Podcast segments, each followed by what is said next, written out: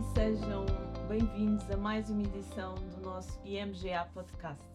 À semelhança do mês passado, hoje vamos continuar a falar sobre alguns conceitos que habitualmente mencionamos nos nossos podcasts, mas desta feita, conceitos relacionados com o mercado acionista. Para isso, convidei o meu colega David Afonso, gestor no Departamento de Ações. David, bem-vindo ao nosso podcast mais uma vez e obrigada pela tua participação com o papel de professor e hoje aqui num formato um pouco, um pouco diferente do habitual.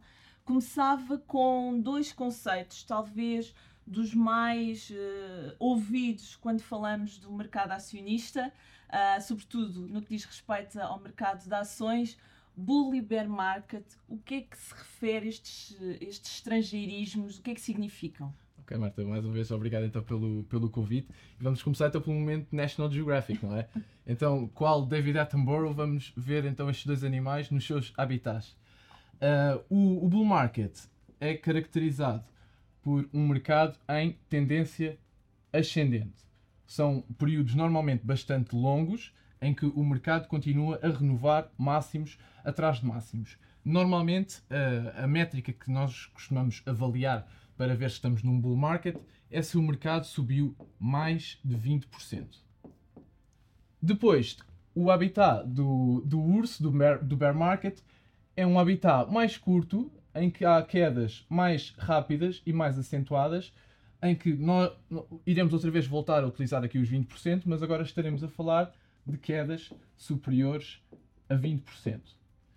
Isto basicamente porque é que uh, se achou por bem utilizar estes, estes animais para explicar estes, estes mercados. Basicamente tem a ver a forma como eles atacam.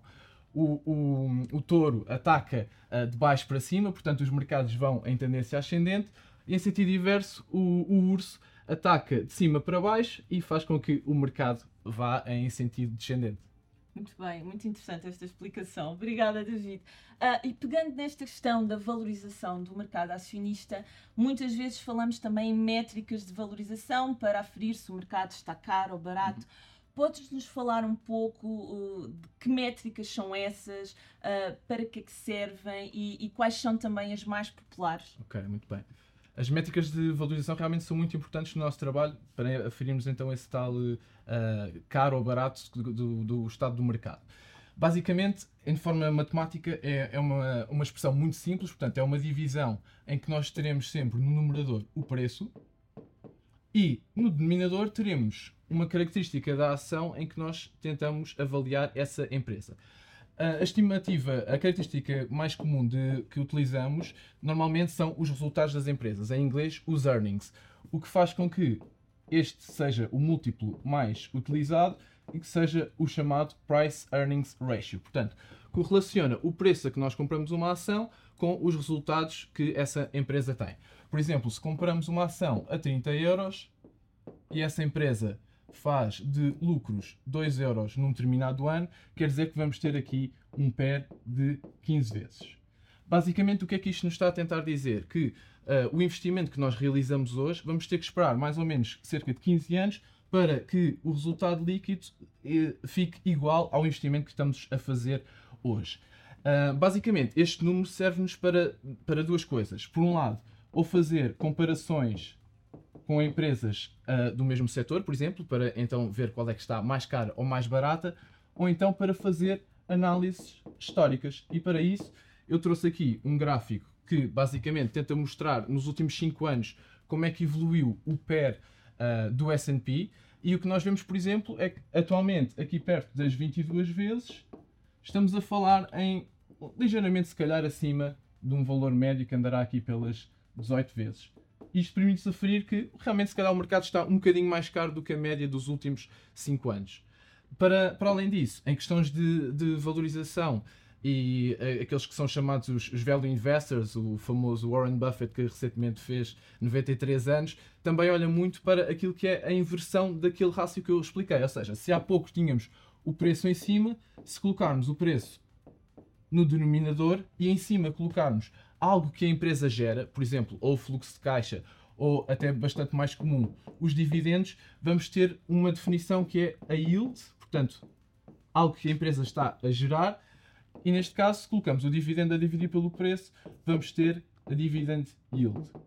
Se, no primeiro, se nos primeiros múltiplos que nós estávamos a ver, um value investor vai procurar métricas de valorização mais baixas, aqui ele vai tentar encontrar uma dividend yield mais elevada. Ou seja, no fundo estamos aqui a falar de métricas que acabam por ser medidas relativas e que permitem um, e permitem e ajudam uh, a comparação de, entre empresas, entre... independentemente do tipo de empresa. Isso mesmo. Muito bem.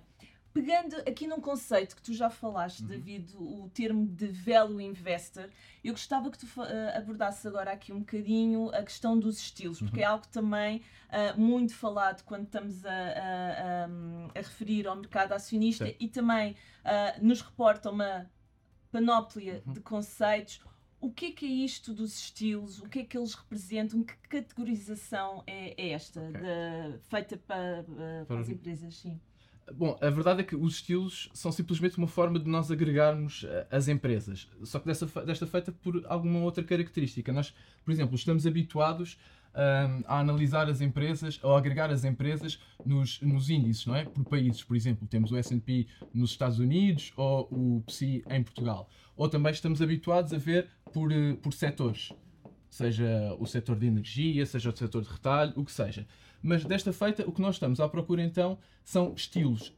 Vamos tentar encontrar características das empresas, podem ser transversais a países, a setores, ao que seja. Um muito comum, então, temos o value que vimos no início e que analisa, por exemplo, então o tal rácio price earnings.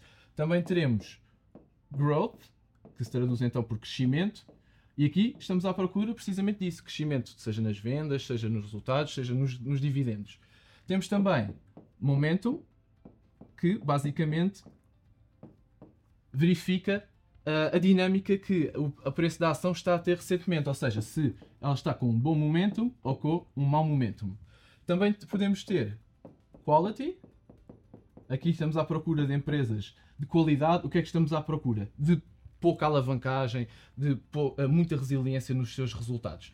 E por fim, também muitas vezes analisamos o size, o tamanho, que basicamente, aqui neste caso, o que é que estamos à procura? Da capitalização bolsista. Ou seja, uh, grandes empresas poderão fazer melhor em momentos mais, mais adversos, não é? Porque são mais resilientes a esses, a esses momentos, enquanto as empresas pequenas podem fazer melhor uh, noutras, noutras alturas. Noutros contextos. E pegando também nesta questão de diferentes contextos e ciclos económicos, podes-nos também falar um bocadinho do, do que é que são empresas cíclicas e o que é que são okay. defensivas, que acho que acaba por ser pertinente. Certo, e ajuda-me imenso então para complementar. Então, esse é outro estilo que nós por vezes uh, observamos, portanto, as cíclicas contra as defensivas e basicamente o que é que nós estamos à procura? Em momentos de boom económico, estamos à procura então das cíclicas que vão fazer melhor e em momentos de retração económica, as defensivas que vão dar mais alguma estabilidade, seja no retalho alimentar, não é? as pessoas têm que continuar a fazer as suas compras, seja na, no setor farmacêutico, que nos vão dar alguma resiliência nessas alturas do mercado uh, a vir mais abaixo.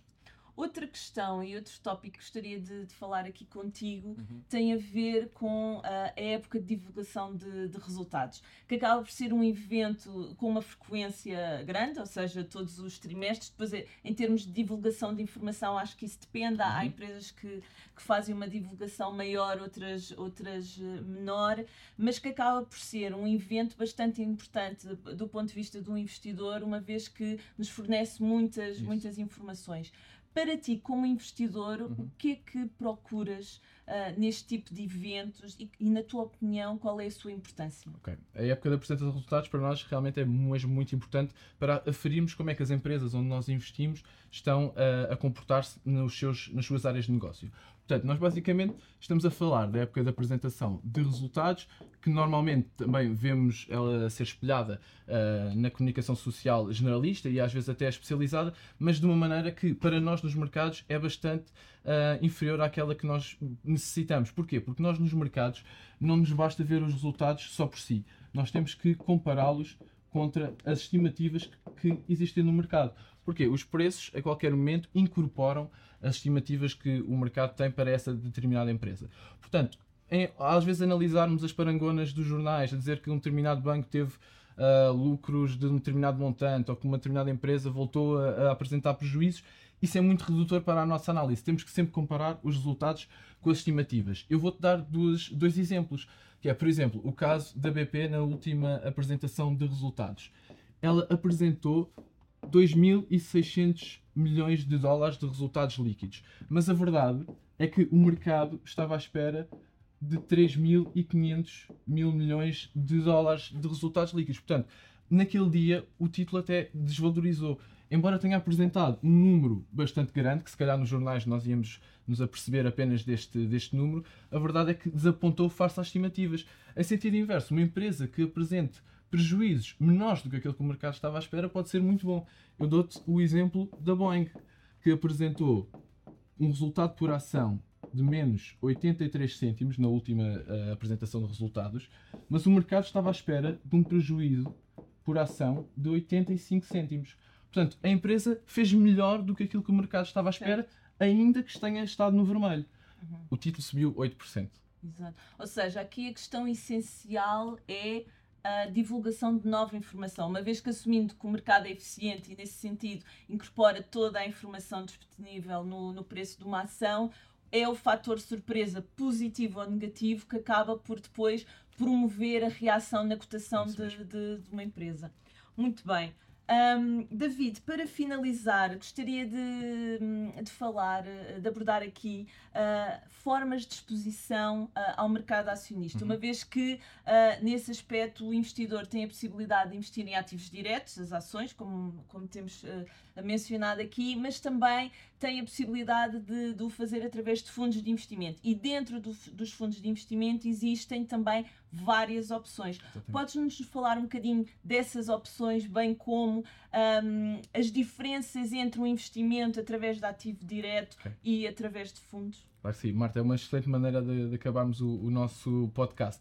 Antes de então irmos às vantagens, vou então dizer que nós, por exemplo, na nossa gama de oferta uh, nos fundos de ações, nós estamos segmentados de forma geográfica, ou seja, o investidor que quer investir num nosso, um fundo nosso de ações pode escolher a zona geográfica que está mais interessado em fazer esse investimento. Por exemplo, ou só em Portugal, ou na Ibéria, ou na Europa, ou nos Estados Unidos, ou até mesmo um fundo de ações uh, uh, globais. Dito isto, as grandes vantagens de investir num fundo de, de investimento de ações ou uh, diretamente nas, em ações uh, particulares, eu diria que são duas ordens de grandeza as grandes vantagens. A primeira é uma questão de diversificação.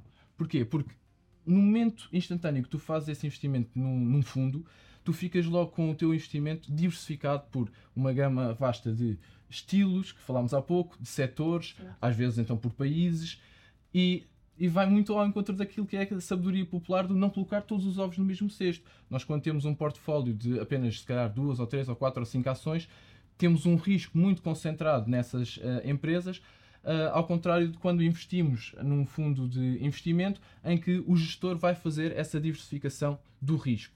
Por outro lado, e vai também muito em linha com aquilo que eu estava a falar do gestor, é a questão de ser uma gestão profissional. Ou seja, nós estamos a entregar o nosso dinheiro a uma equipa de gestão que todos os dias do seu uh, horário de trabalho está à procura uh, de encontrar os, os, melhores investimentos, ajustados pelo risco, porque também é preciso ter em consideração o risco, uh, que podem fazer parte então de um futuro portfólio do fundo. Muito bem. David, muito obrigada pela tua participação aqui neste podcast. Obrigada a todos os que nos seguiram nesta edição. Uh, deixem as vossas sugestões e subscrevam as nossas redes sociais em IM Gestão de Ativos. Aproveito também para desejar a todos um bom regresso uh, de férias e uh, não percam o nosso próximo podcast. Até lá, bons investimentos. Qualquer informação ou opinião apresentada tem efeitos meramente informativos e está sujeita a alterações sem aviso prévio. A IMGA não é responsável pelo uso feito pelos ouvintes das informações que integram o presente podcast, nem pelos prejuízos, diretos ou indiretos, que aí possam advir. Quaisquer rentabilidades divulgadas representam dados passados, não constituindo garantia de rentabilidade futura. O investimento em fundos pode implicar a perda do capital investido, caso o fundo não seja de capital garantido. Esta informação não dispensa a leitura da informação fundamental do investidor e do prospecto, disponíveis em imga.pt, cmvm.pt e nos respectivos sites dos bancos distribuidores, antes de tomar uma decisão de investimento. Para qualquer informação adicional, contacte-nos nas redes sociais em IM Gestão de Ativos ou para o número de telefone 21 120 9100, de segunda a sexta-feira, das 9 às 18.